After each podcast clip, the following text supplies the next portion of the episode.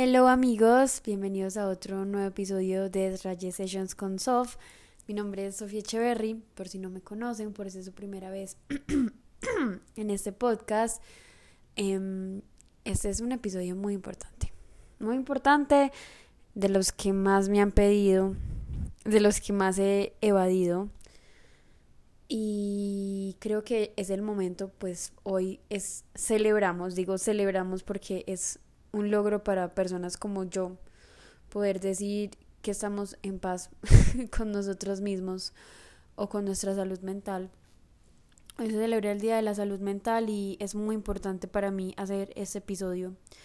Me han pedido muchísimo porque de alguna manera he hablado muy poco sobre mi trayectoria con mi salud mental. Entonces, bueno, vamos a empezar por lo primero, por el contexto, claro que sí. Para mí, la ansiedad y la depresión, una vez alguien me dijo como, yo no creo en la ansiedad y la depresión, eso es algo mental, eso es algo que uno puede controlar, eso es algo que está de moda o la enfermedad de moda de los jóvenes. Y yo en serio no sé cómo decirle a esas personas lo equivocadas que están. O sea, yo sí sé que es algo mental y que de alguna manera tú lo puedes controlar, pero es algo que se debe aprender a controlar. Pero en serio, agradezco demasiado a las personas que le han dado visibilidad a esta enfermedad, porque al fin y al cabo es una enfermedad que muchos padecemos y que no sabemos hasta que somos más grandes y ya la llevamos al límite que la tenemos. Entonces voy a dar mi contexto y es que hablando un poco sobre mí y mi personalidad, yo soy una persona muy ansiosa, Ansiosa, no, no, no, hablemos del término médico, hablemos del término como emocional. Yo soy muy ansiosa, siempre estoy pensando y pensando y pensando y siempre estoy preocupada. Eso es una palabra que no sé por qué me ha acompañado muchos años de mi vida y es la palabra preocupación. Desde que yo soy chiquita yo he estado muy preocupada por muchas cosas, como que siento que cargué con preocupaciones que pronto no debía o me las autocargué porque soy de esas personas que todo lo tengo que controlar que en algunos puntos de mi vida soy muy perfeccionista y en otros soy totalmente perezosa. Entonces yo soy una persona que las situaciones que yo misma no tengo conocimiento entero de lo que está pasando, o sea, si yo no sé lo que está pasando y yo no puedo controlarlo, a mí eso me genera mucha ansiedad. Eh, Amigos, yo sé que suena muy dramático y yo sé, sinceramente creo que estoy cansada de que me digan así. Y lo voy a decir aquí en este podcast, estoy cansada de que me digan que soy una persona dramática, que mi familia o algunas amigas me lo digan en charla. Porque lo soy y no lo soy porque lo quiero ser, porque simplemente, en serio, es mi manera de ver la vida, es mi manera emocional de ver la vida. Y no siento que esté tan mal. Y hay veces como que la gente lo charla, lo charla y lo charla, pero como que no quiero que lo charlen más, ¿sí me entiendes? Es como que paren de decirme así, porque no es que sea malo, simplemente es mi manera de ver la vida. Entonces, bueno, no sé, como que yo siento que gran parte de mi vida fue una persona un poco triste. ¿Me entienden? Yo habían muy pocos momentos en los que yo en serio me sentía plena y me sentía feliz. Y siento que las cosas cuando estaba chiquita me afectaban de una manera increíble porque yo sentía que era el fin. Y en este episodio voy a hablar de las veces que me rendí conmigo misma. Porque yo siento que es normal en la vida sentir que, que no queremos más. Y sentir que no somos capaces de vivir lo que tenemos que vivir. Y puede que ustedes digan, uff, qué dramática, hay gente peor, hay gente que vive peor, que tiene cosas peores, que, que realmente vive situaciones horribles. Y lo sé. Y gracias a yo entender ese pensamiento, logré dejar de sufrir de la manera en que sufrí algunas cosas que realmente no eran tan dolorosas.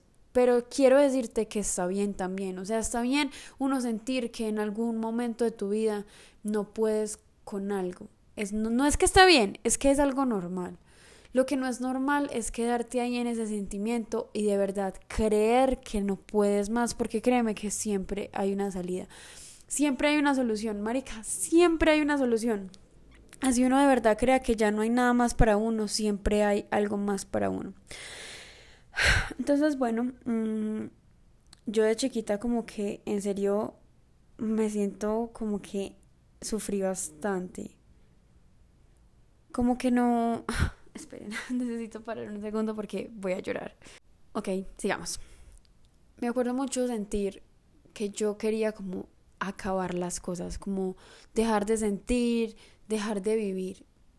Y es demasiado fuerte para mí, porque yo creo que yo no he hablado eso con nadie nunca, más que no sea mi psicóloga. En muchos momentos, no en muchos, no, no, digo, no digo muchos porque han sido muy pocos, en los que yo realmente he sentido que no valgo la pena. Y yo quiero que sepas que si tú estás sintiendo eso y si en algún momento lo has sentido, vales demasiado la pena. Y no va a haber nadie en el mundo como tú. Por eso eres tan especial. Y odio a esa gente que dice nosotros somos un puntico en el mundo. Somos insignificantes, no somos nada, no valemos nada, nos vamos a morir igual.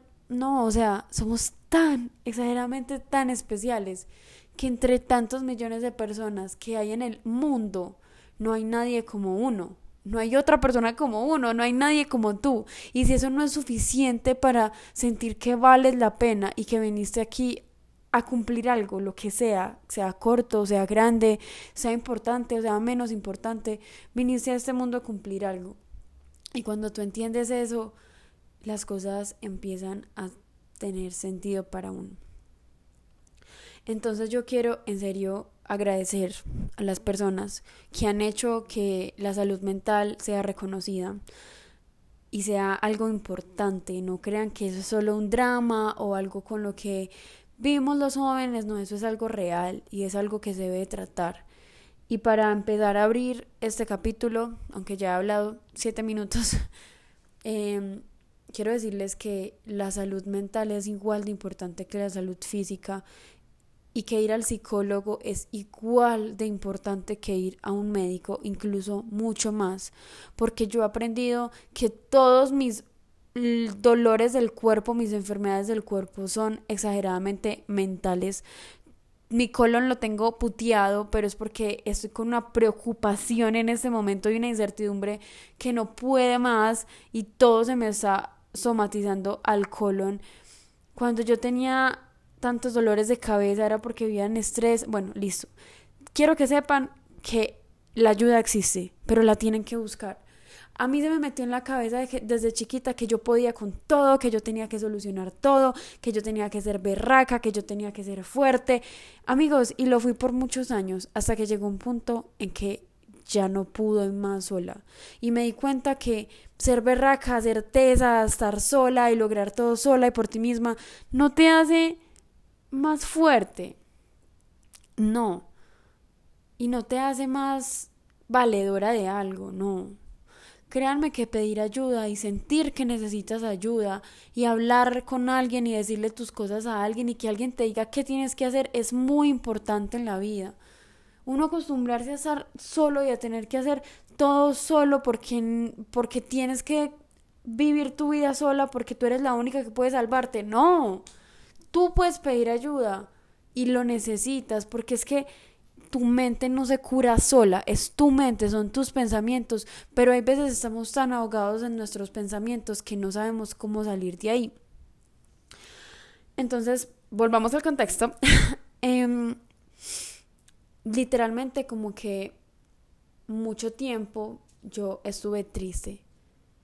Y lo defino así porque yo fui donde psicólogos, padres, eh, monjas, mediums, eh, las de Reiki, brujas, eh, las cristianas, las amigas, y con tantas hablé y busqué ayuda por tantas partes, pero yo siempre me sentí tan triste. O sea, yo me acuerdo yo decirle a muchas de esas personas como, yo siento como que las cosas buenas nunca van a pasar. Y así me estuvieran pasando y así estuviera logrando cosas, yo siempre decía, estoy triste y yo no soy capaz de sentir como emoción por las cosas que están pasando, porque yo siento como que la vida no mejora para mí. Como que en serio no puedo tener mucho tiempo estando bien y estable porque algo tiene que pasar. Y siento como que no es solo de antes, es como en este momento también. Solo que ya siento que tengo una actitud diferente a la vida y a mi mente, y lo quiero compartir obviamente con ustedes. Este episodio es muy personal y muy sensible y pues sí quiero como decir que si tú estás sufriendo de algo en este momento y esto te afecta más, no lo escuches, pero también te digo que si tú necesitas ayuda y esto te puede ayudar, escúchalo y recomiéndalo a alguien que lo necesite. Bueno, eh, ustedes ya saben, contexto, mi familia, eh, la ausencia de mi padre ha sido algo que a mí me ha marcado y que no lo he superado claramente y que puede que a algunos les moleste que hable de ese tema porque es como ya, girl, supéralo, o sea, ya tu papá se fue, ya no está, ya, pero no es tan fácil no es tan fácil y, y mientras más crezco, más me doy cuenta que las cosas que pasan en el pasado duelen más cuando estás más grande. Por eso es importante siempre sanar las cosas y no dejar que las cosas te cojan ventaja porque en el futuro solo van a explotar. Y cuando tú haces lo que yo hice, que es soy fuerte, soy tesa, soy berraca, o sea, soy tan fuerte que yo me ganaba los diplomas de fortaleza en el colegio. ¿Pueden creer eso? O sea, ¿quién se gana los diplomas de fortaleza en el colegio? La vieja que más duro le tocó en la vida. y se hace la fuerte, literalmente. O sea, se lo juro que. se lo juro que en serio. Eso no está bien. No está bien hacerte la fuerte y creer que puedes con todo y hacerte la que no te importa y hacerte la tesa. O sea, créeme que no, tú en serio necesitas pedir ayuda y necesitas sacar todas esas sensaciones. Entonces, bueno, yo estuve suprimiendo muchas cosas en mi vida, muchas cosas en mi vida y cuando empecé a crecer, empecé a enamorarme, a desenamorarme, que una tusa, que la otra, empecé a sentir ansiedad yo no sabía que eso era ansiedad hasta que mm, tuve como unos ataques de pánico. ¿Y cómo defino yo la ansiedad o cómo la siento? Mi ansiedad es como una preocupación, un sentimiento de no poder estar presente en algún lugar, en algún momento, porque siempre estoy pensando en qué va a pasar después si no hago esto, ¿qué va a pasar? Y es como una cadena. Entonces yo estoy acá y yo pienso, bueno, mm, mañana qué tengo que hacer? Mañana tengo que despertarme temprano para ir a trabajar. Bueno, ya estoy estresada, paso número uno, porque son las doce y media de la noche y no me he dormido. Entonces no me he dormido y pienso, y bueno, ¿y qué voy a hacer de comida? No tengo plata para comprar algo de comida. Bueno, pues en este momento no, pero antes pasaba eso.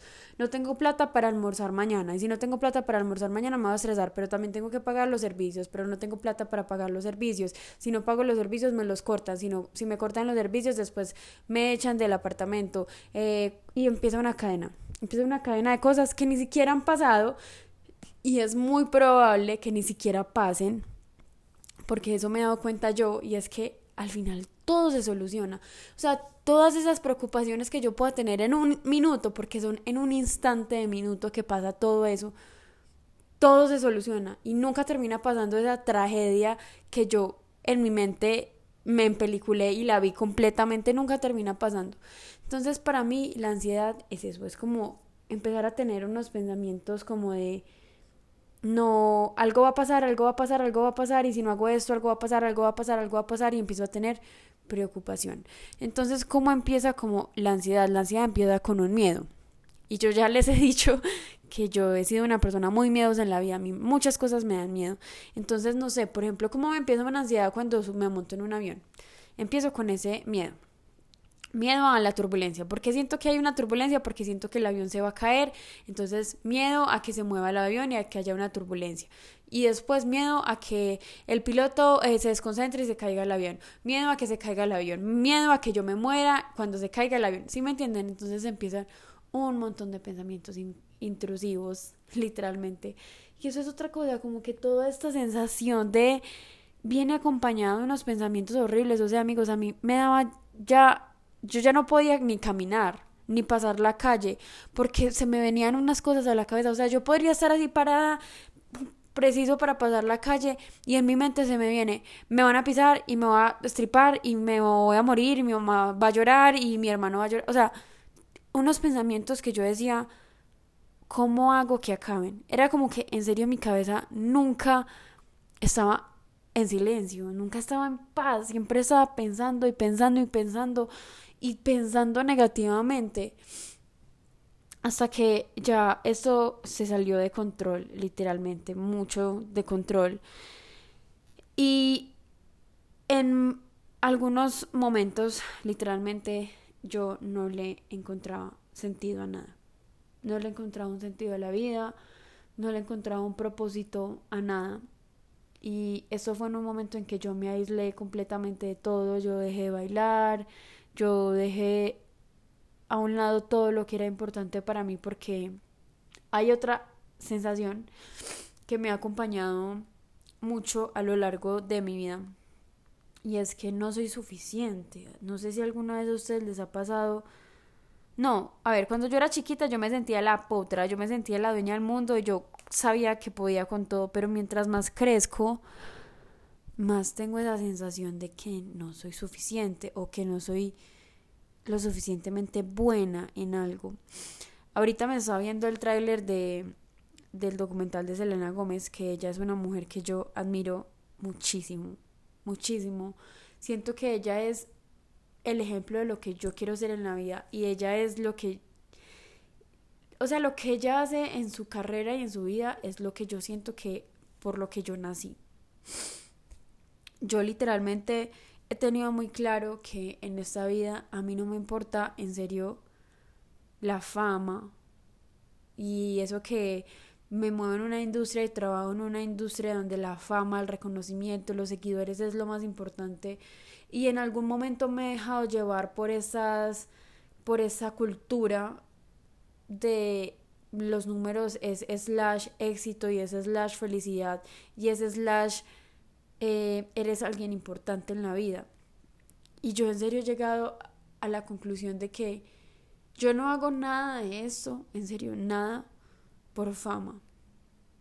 Yo hago eso porque yo quiero descubrir, primero quiero descubrir quién soy y quiero saber hasta dónde puedo llegar siendo quien soy, sin tener que cambiar nada de mí o sin tener que cambiar algo que no quiero cambiar por llenar un puesto en una sociedad o por hacer y ser algo que alguien espera de mí. Ya no, o sea, eso no es lo que yo soy. Y eso es lo que yo no voy a hacer nunca. Y yo quiero que ustedes sepan eso de mí, que yo en serio siempre voy a ser sincera con ustedes. Y las decisiones y las cosas que yo tome son mis propias decisiones y yo nunca voy a hacer algo para encajar en un lugar donde no quiero. Y yo siento que de verdad esto lo hago por mí, por sanar quién soy, por expresar lo que quiero expresar, por ayudar y conectar con personas como ustedes que son las que me escuchan y que yo siento que tantos mensajes que me llegan y tantas niñas, o sea, me he encontrado infinidad de niñas en la calle y me dicen tus podcasts, gracias, tus podcasts, y yo quiero que sepan que en serio esto me hace feliz. Y yo no hago eso por ningún reconocimiento. Y si el día de mañana me escucha una sola persona, yo con eso voy a estar feliz. Porque yo hago esto para sanar todo el dolor que llevo.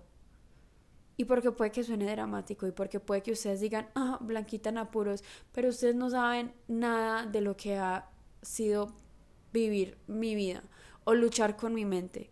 Porque eso es algo que ustedes o que muchas personas no entienden. Puede que tus problemas y tus situaciones familiares sean buenas y que tu vida económica sea buena, pero tú no sabes qué hay en la mente de nadie.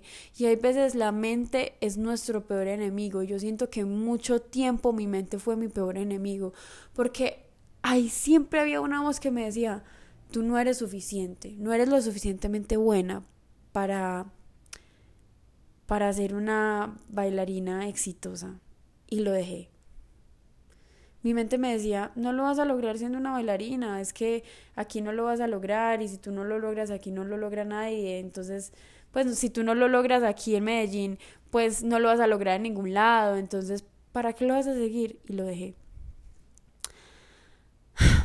Y así sucesivamente ha pasado con muchas cosas en la vida que he dejado porque siento que no soy lo suficientemente buena. Y ahí es donde empezó el miedo. El miedo a no lograr lo que quiero porque no soy lo suficientemente buena en eso. Y gracias a ese miedo tan constante que yo tenía, empezó la ansiedad. Y empecé a tener ansiedad, empecé a preocuparme muchísimo. Y cuando me fui a vivir sola, yo me fui a vivir sola porque yo quería saber quién era yo, conocerme, quién era yo y ver hasta dónde podía llegar siendo yo misma.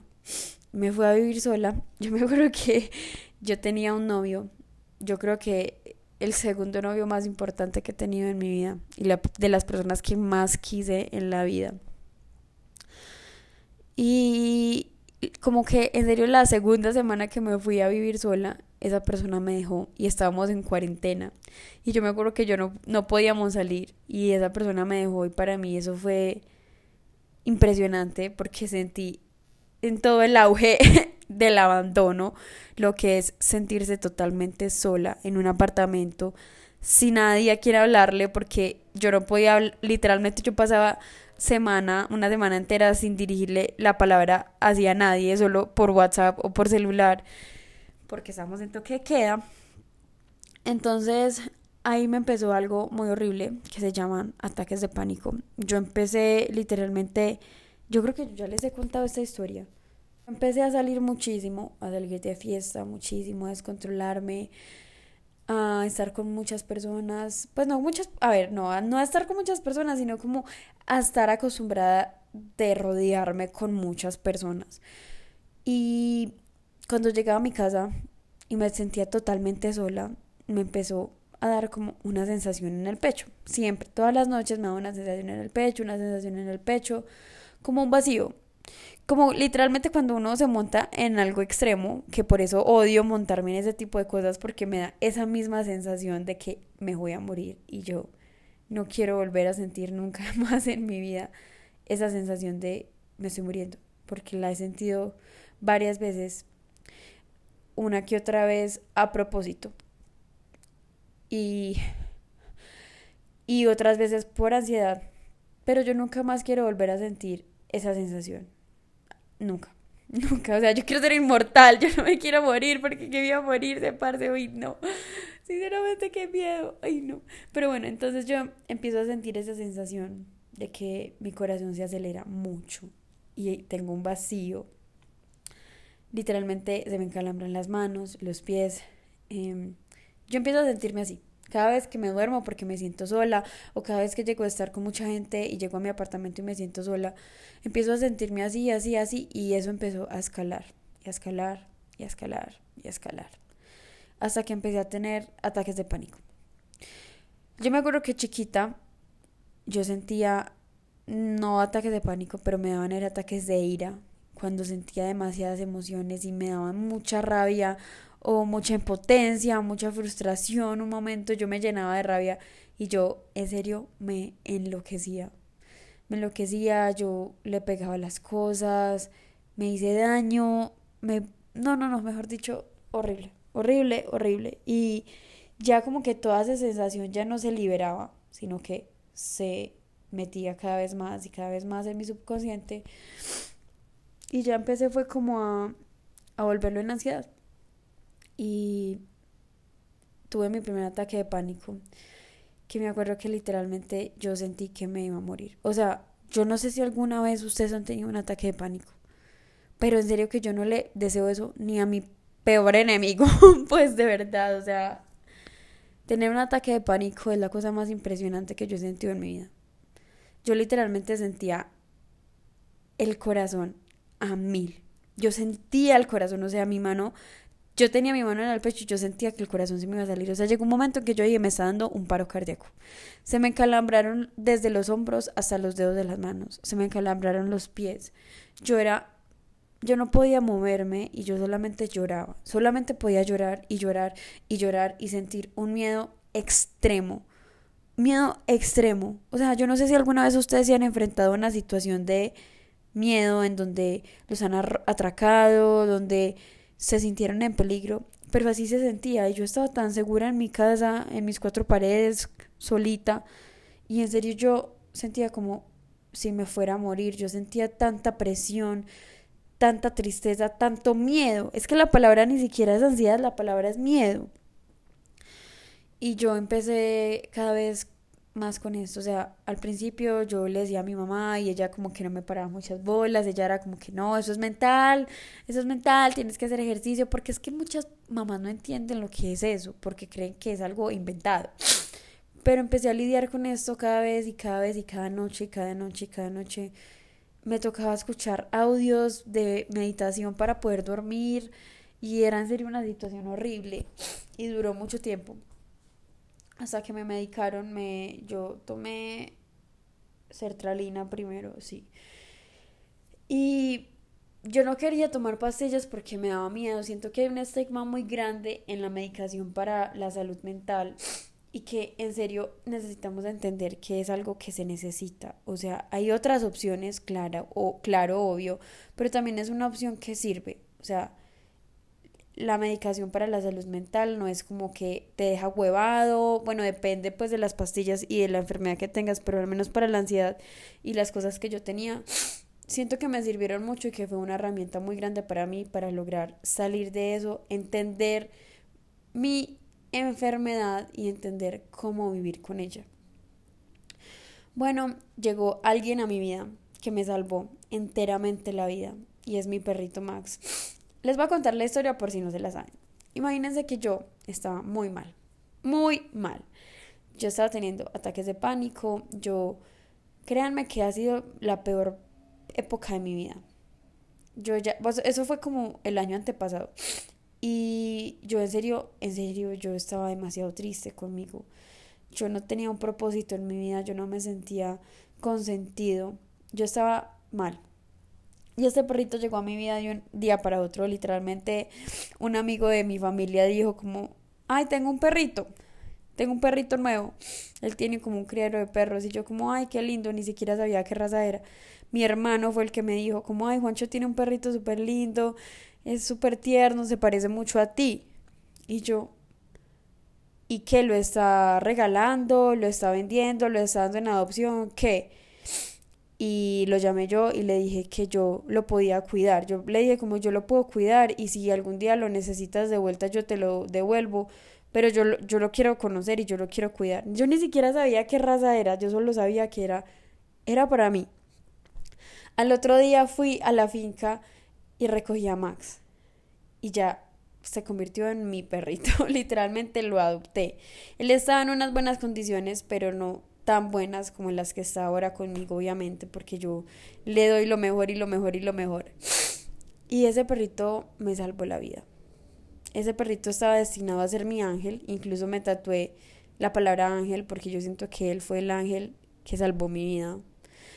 Y llegó en un momento en el que yo no le encontraba ningún sentido a mi vida y él me hizo saber y él me hizo entender con el amor que ese perro me da que yo soy muy importante y que yo lo puedo cuidar y que le dio sentido a, mi vida, porque yo sentí que tenía que ser mi mejor versión para darle mi versión, mi mejor versión a él y tenerla, tener yo mi mejor versión. Entonces, bueno, este perrito me salvó la vida y yo y la medicación también me ayudó muchísimo. Y empecé desde ese día a entender qué es la ansiedad, qué es la depresión y cómo la vivo actualmente. Mm, yo digo que mi vida es como una montaña rusa. Y como que el camino que yo llevo en mi vida en este momento de descubrir quién soy y de saber quién soy, lo que quiero y lo que no quiero, es como una montaña rusa, porque tengo altos muy altos en los que yo me siento bien y en los que me siento feliz y no duran mucho y bajan. Y baja muy abajo o baja un poquito, pero baja. Pero tampoco duran mucho, es algo muy poco lo que dura y vuelve y sube.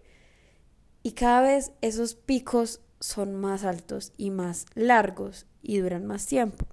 Y yo le doy muchísimas gracias a mi psicóloga, a Dios, a la vida, a la energía, a la, al mundo, a mí, porque cada vez esos picos altos duran más tiempo y eso es lo que yo quiero en mi vida, porque yo sé y, me, y entendí que nunca la vida va a ser perfecta pero depende demasiado de cómo nosotros empecemos a vivir la vida y empecemos a entender la vida, esos picos van a ser más duraderos. Yo recuerdo la ansiedad y la depresión como un hueco, literalmente un hueco. Imagínense un hueco negro y alrededor una orilla. Y por mucho tiempo estuve en ese hueco. Y todavía cuando pienso en ese hueco, en serio lo recuerdo como un hueco en el que estuve, en el que estuve oscuramente.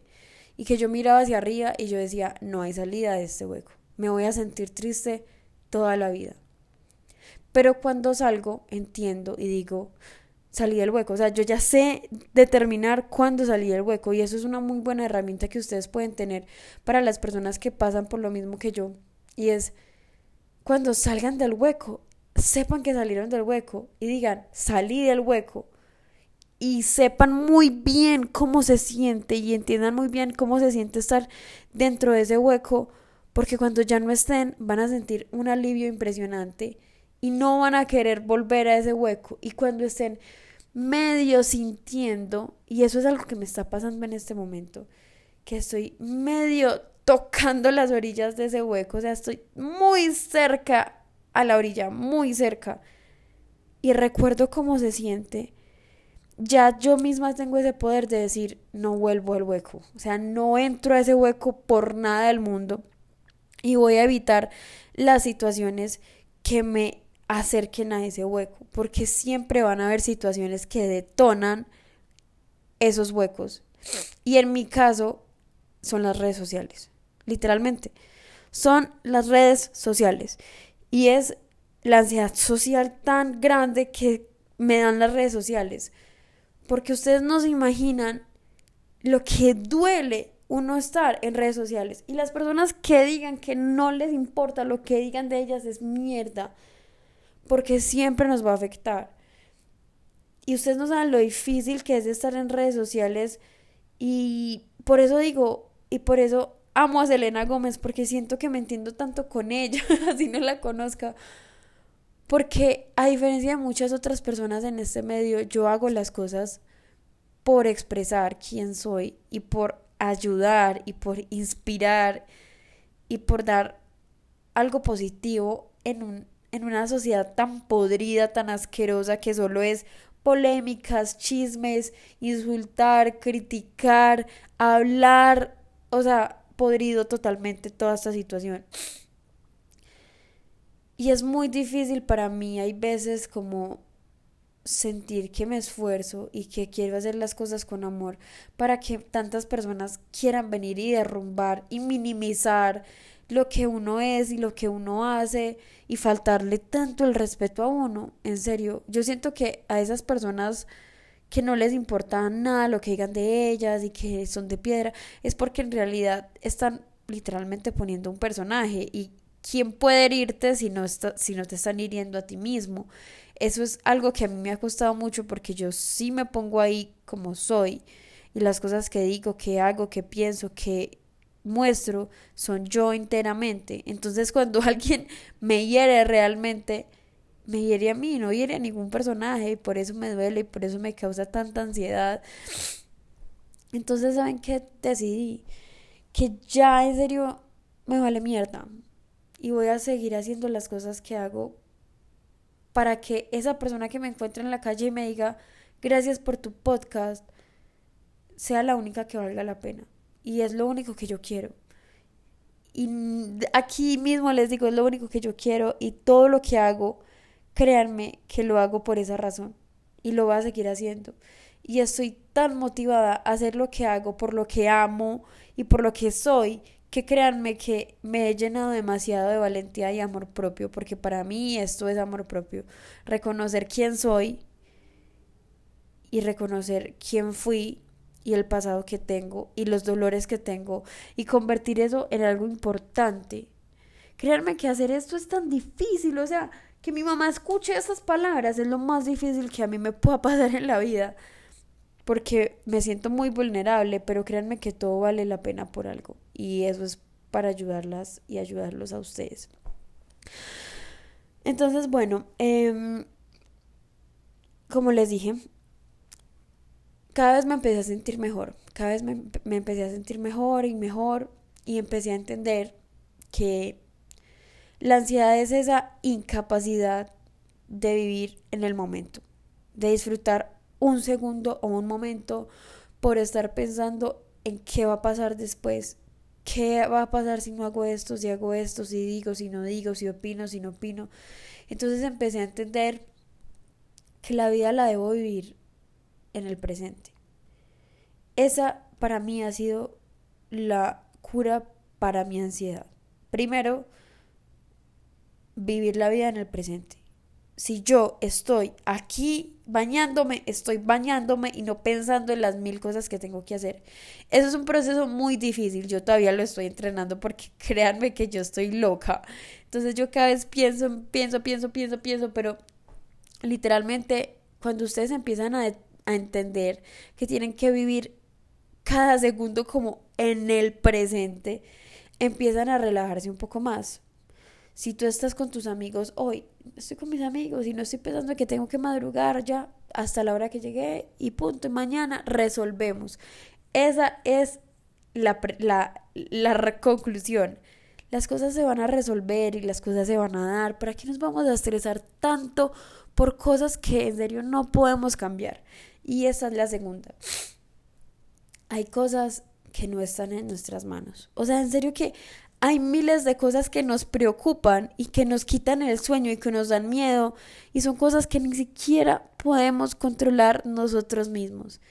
Nosotros mismos no podemos controlar un montón de cosas y eso nos hace pues como sentir temor y sentir frustración. No, si tú no puedes controlar algo, si es de tu vida y tu cuerpo y tu corazón, tú no puedes cambiar una situación o no puedes hacer nada por algo, no lo hagas y punto.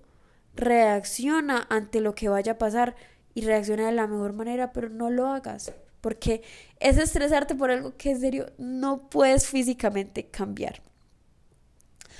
Otra cosa es, Marica, perdonar perdonarte, perdonar a esas personas que te hacen daño y que te causan ansiedad, tratar de vivir en paz y alejarte de esas personas que en serio te hacen daño. Y aquí yo quiero hacer un paréntesis porque mi personalidad es muy difícil. Yo soy una persona que yo doy el 100 con mis relaciones, con mis amistades, pero cuando yo no estoy bien, cuando algo en mi vida no está bien, cuando me siento mal conmigo misma, cuando me siento, algo pasa en mi vida, una preocupación, un estrés, el trabajo, lo que sea, yo me aíslo completamente. Y siento que he perdido últimamente amistades por esta situación, porque no es fácil para alguien entender que te alejas, porque siempre va, ¿qué te hice? ¿Qué pasó? Pues habla las cosas, conmigo puedes hablar, pero hay veces yo no quiero hablar y hay veces yo no quiero explicar por qué me siento así yo simplemente me alejo. Y es algo que tengo que cambiar porque estoy perdiendo mucha gente por esta situación, porque me alejo. Y no me alejo porque no quiera verte, ni porque no quiera hablar contigo, me alejo porque estoy muy enseñada y muy acostumbrada a no pedir ayuda, ya que cuando tengo un problema lo debo resolver sola. Y obviamente eso tiene que cambiar en mí, eso no puede seguir sucediendo. Pero mientras tanto, quiero que sepas que si tú tienes una amiga o si tú eres esa amiga que se aleja cuando tiene un problema, está bien.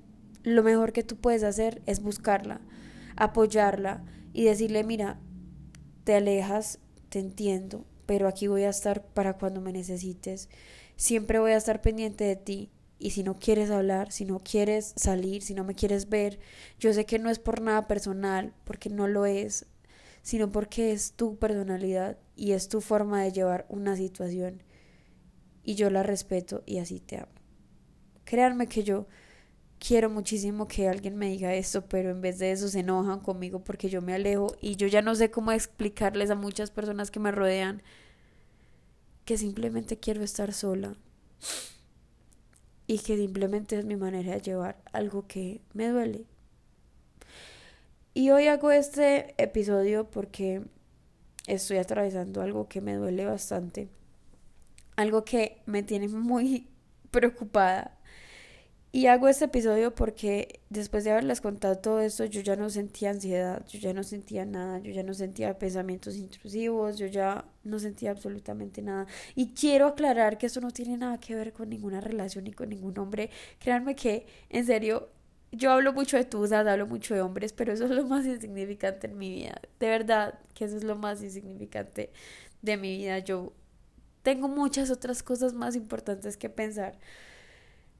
Y en este momento me siento así, pero estoy tan orgullosa de mí porque entendí cómo llevar mi ansiedad, entendí que estoy literalmente caminando a la orilla de un hueco y que ya tengo el poder de decidir si me caigo en ese hueco y me hundo y me hundo hasta lo más en el fondo que me ha hecho tocar fondo de la manera más increíble o si decido caminar en la orilla pero caminar lento y caminar estable y caminar bien y caminar sola si quiero, pero también caminar acompañada si lo necesito. Y es tan importante aquí, en serio, el psicólogo. Ustedes no saben hablar con Malu, mi psicóloga, lo que a mí me ha ayudado en la vida y me ha ayudado a entender que toda la vida me he tirado tan duro, me he tirado tan duro y me he hecho culpable de cosas que no soy culpable y me he puesto cargas que no debí ponerme cargas porque simplemente no eran cargas que yo merecía tener y aún así me las cargué y aún así las resolví y aún así aún las tengo. Y hablar con ella y que ella me diga suelta suelta esas cargas que tienes que no debes tener. Suéltalas y mándalas a la mierda. Porque, ¿por qué quieres controlar algo que tú no puedes cambiar? Tú no puedes cambiar tu pasado, tú no puedes cambiar tus situaciones, tú no puedes cambiar tu mente, no puedes cambiar tu cuerpo físico en una contextura que la única manera de cambiarla sería hacerte daño exagerado. Tú no puedes hacer muchas cosas que quieres hacer y que te das durísimo por hacerlas, pero ya son cosas que no se pueden cambiar. ¿Qué tienes que hacer? Aprender a vivir con ellas y aprender a agradecer lo que tienes. Cuando uno entiende que la vida es tan cortica, pero tan importante, que la tienes que vivir al máximo y que tienes que vivir el presente, porque, Marica, créanme que yo nunca voy a ser tan joven como estoy siendo en este momento. Este preciso momento en el que estoy hablando con ustedes nunca más se va a repetir, nunca. Y nunca más voy a tener esta edad que estoy teniendo en este momento. Mañana voy a ser más vieja de lo que estoy viendo en este momento. Cuando uno empieza a entender esos pequeños detalles de uno y de lo que está pasando en el presente, empieza a relajarse. Y esas cargas se empiezan a sentir un poquito más livianas. Y la respiración se empieza a sentir un poco más profunda. Y todo se empieza como a relajar. Y empiezas a sentir paz. Y haces ejercicio. Cuando sientas ansiedad, para. Para. Y nunca más voy a vivir este momento que estoy viviendo ahora mismo. Entonces voy a relajar los hombros, voy a respirar profundamente y así hasta que empiece a sentirse paz en el cuerpo. Eso es algo que a mí me ha ayudado muchísimo porque a mí me da meras taquicardias en la noche. Yo literalmente duermo con una cosa de la presión al lado porque a mí la ansiedad, los ataques de pánico me dan muy duro y a mí me da mucha taquicardia, esa preocupación. Y la única manera de calmar literalmente físicamente el corazón es respirar. O sea, a mí me impresiona demasiado como en serio respirar profundamente y de verdad nos ayuda a controlar la ansiedad. Eso es algo que a mí me ha ayudado muchísimo. Hay gente que le ayuda, hay gente que no, pero bueno, el caso es que a mí me ha ayudado. Otra cosa, y es escribir. Escribir lo que siento en un cuaderno me ha ayudado demasiado a entender que esas emociones y sentimientos que tengo son importantes. Pasa algo y es que cuando nosotros no sentimos que somos suficientes y eso es algo que a mí me pasa mucho, mucho, marica, o sea, es, una, es un sentimiento que he tenido por mucho tiempo y es que yo no me siento merecedora de las cosas. Las cosas llegan a mí, pero yo siento que yo no me las merezco. Y eso es porque por mucho tiempo mis sentimientos se han invalidado por mí misma, porque me acostumbré a todo es mental, eso va a pasar, tú puedes, tú eres fuerte, tú no te puedes sentir menos, derrotada, vulnerable, no puedes porque tú tienes que ser la bichota, trabajadora, tesa, que salió adelante, que es súper fuerte, que es divina y que todo lo puede porque esa es la, la imagen que una sociedad creó de mí y yo creí que tenía que ser eso y no lo soy. Me di cuenta que yo no soy esa persona. Yo soy una persona sensible, soy una persona emocional, soy una persona que siente exagerado, soy una persona que un día se siente bien, chimba, deliciosa, potra salvaje y al otro día se siente nada. Soy una persona que me cuesta mucho ser constante con las cosas, pero aún así lucho todos los días por hacerlo. Soy una persona disciplinada en muchas cosas y en otras soy muy indisciplinada. Soy una persona perezosa, pero en otras cosas soy una persona extremadamente dedicada y apasionada. Entonces entendí que yo no tengo que ser solo una cosa, yo puedo ser muchas cosas y muchas cosas negativas y positivas y que al mismo tiempo todo eso se va a volver en algo positivo. Y yo quiero que entiendas eso.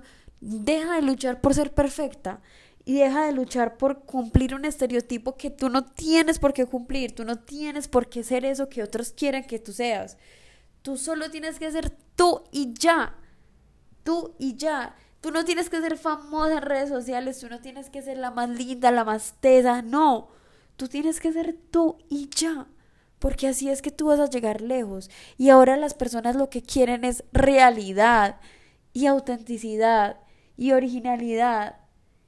Y eso es lo que necesita más esta sociedad para poder salir adelante. Ya menos drama, menos polémica, menos chisme, menos físico, menos aparentar y más ser nosotros mismos, porque eso es lo que le tenemos que enseñar a nuestras nuevas generaciones, porque yo me quedo impactada con las cosas que veo ahora, niñas como de 12 años, marica, son como niñas de 18 años ahora, o sea, no, pues de verdad, no podemos dejar que eso pase porque eso cada vez va a alimentar más la baja autoestima, la ansiedad, la depresión, sentirse insuficiente. Ay, no, de verdad, que en serio, tenemos que hacer algo. Yo estoy seriamente preocupada, de verdad. Pero bueno, esta es mi manera de ayudarlas y de ayudar un granito de arena a que estas situaciones no pasen. Y bueno, eh, esto es todo amigos. Eso es todo. He hablado demasiado, estoy cansada y tengo sed. Pero quiero decirles que sí se puede. Para terminar, quiero decirles que sentirse en paz con uno mismo sí se puede. Y que también es una cuestión de ganas. Yo mucho tiempo estuve en ese hueco porque caí en él, pero después no sabía cómo salir, me acostumbré a no salir y ya después no quería salir. No quería salir porque había algo como reconfortante en sentirme así y era que no tenía que esforzarme por cambiar algo, no tenía, simplemente tenía que estar ahí y vivirlo y ya. Pero cuando entendí que podía salir de ahí conmigo misma, o sea, yo misma podía salir de ahí con las herramientas que yo tenía y entendí que querer estar ahí solamente me va a hacer daño y querer sentirme triste solamente va a hacer que sea triste para siempre. Y ahí entendí esa pregunta que yo le decía a todos los psicólogos y a toda esa gente. Es que parece que nunca acabara la tristeza, pero es porque yo decidía que no acabara. Yo decidía ver siempre el vaso, va a sonar muy cliché, pero el vaso medio vacío. Y hay tantas maneras de ver ese vaso. Y un día puede ser una y al otro día puede ser la otra. Eso está bien, pero lo importante es que no quieras quedarte en esa tristeza y no quieras quedarte ahí porque siempre hay una salida, siempre hay una solución y siempre debemos vivir en el presente para que entendamos lo importante que es y no estemos todo el tiempo preocupados en qué va a pasar mañana. Y así no vamos a tener tanto miedo y así no vamos a tener tanto miedo a lo desconocido y a esas situaciones que no podemos controlar porque definitivamente no las podemos controlar. Quiero decirte que eres fuerte, pero así como eres fuerte, también eres vulnerable. Y está tan bien ser vulnerable. Cuando tú aceptas que eres vulnerable, tu vida va a cambiar porque es decir, sin ego, las cosas me duelen y lo voy a aceptar. Pero así como lo voy a aceptar, voy a salir de ahí y voy a entender que puedo con esto. Y entiende que no necesitas poder con eso solo. Tú puedes pedir ayuda, y hay muchas maneras de pedir ayuda, solo es querer pedir ayuda y expresar lo que sientes, decir lo que sientes y ser lo que tú eres. O sea, no busques ser nadie más, no busques hacer otras cosas que no eres tú. Tú mismo y tú misma pueden lograr grandes cosas y cuando tú dejas de compararte con otros y de querer la vida de otros y envidiarla, no no inspirarte, sino envidiarla, créeme que tú, o sea, no lo hagas, no lo hagas, no envidies. Inspírate, pero no envidies porque eso solamente va a hacer que te compares y que te frustres y que vivas en una frustración constante. Trabaja por ti mismo. Busca lo que quieres ser y conócete. Lucha por eso que quieres y por eso que te dicen que no lo vas a lograr, pero tú sabes que lo vas a lograr. Pero no estás solo. No estás solo y por la distancia y por este podcast te digo que si tú alguna vez has sentido que no vales la pena, que no eres suficiente, que no puedes con algo, que algo te está quedando grande, que no quieres sentir más o que te duele demasiado algo que te hicieron o algo que hiciste, créeme que todo tiene una solución y todo tiene un fin y todo tiene un tiempo de superación y el dolor, créeme que el dolor no va a ser para siempre. Y me lo digo yo también a mí misma en pajazo mental, porque el dolor no es para siempre. No va a ser para siempre. Siempre va a haber un pedacito chiquito de dolor de algo, pero va a ser tanta la emoción y tanta la felicidad y tanto el amor que puedes construir que ese dolor va a ser mínimo. Entonces, quiero agradecerte por escuchar este podcast por llegar hasta el minuto, no sé qué, una hora yo creo que llevo hablando. Agradecerte por escucharlo y decirte que eres hermosa, que eres hermoso, que mereces todo lo lindo de esta vida y que lo vas a lograr. Si estás en ese hueco, lo vas a lograr. Si estás en la orilla, quédate en la orilla y aléjate de la orilla, por favor. No, quédate en la, quédate en la orilla y aléjate del hueco. Porque volver a entrar ahí no, no, por favor, aléjate, listo. Gracias bebés por escuchar este episodio. Recuerden seguirme en Instagram, compartir este episodio a alguien que creas que lo necesite, eh, o compartirlo con tus seguidores, no sé, o simplemente escucharlo y ya. Gracias por escucharlo. Nos vemos en el próximo episodio de Rayes Sessions con Sof.